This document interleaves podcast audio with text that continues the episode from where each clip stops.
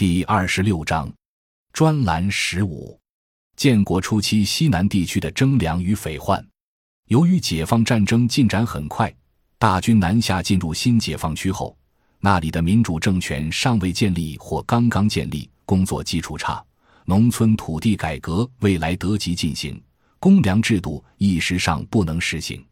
为保证部队粮草供给。除以战争中缴获的粮食及国民党地方政府的囤粮拨充军队外，中共中央采取了就地征借的办法，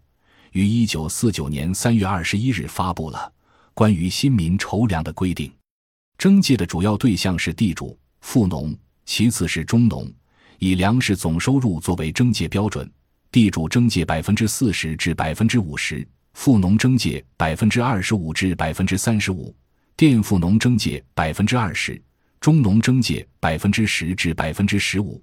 贫农不借或少借，马草按一定比例随粮附加，利用旧有的保甲长来实施并予以监督。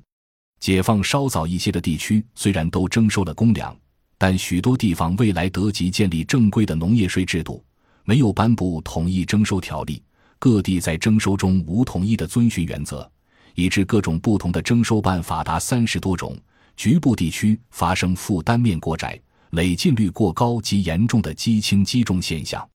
一，从一九四九年十一月十七日到一九五零年三月二十五日，中南区发生二十九起抢粮事件，西南区也因川省谷匪扰乱封锁，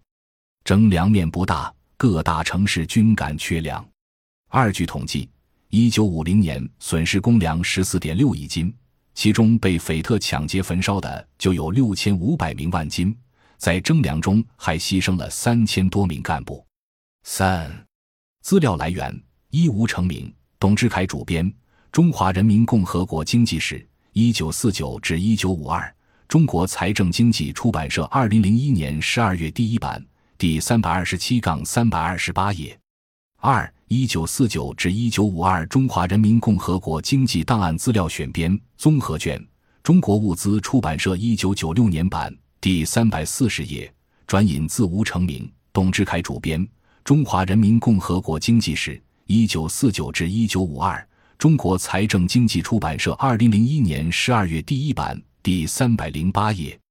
三一九四九至一九五二中华人民共和国经济档案资料选编商业卷，中国物资出版社一九九六年版第十八页，转引自吴成明、董志凯主编《中华人民共和国经济史》一九四九至一九五二，中国财政经济出版社二零零一年十二月第一版第三百零八页。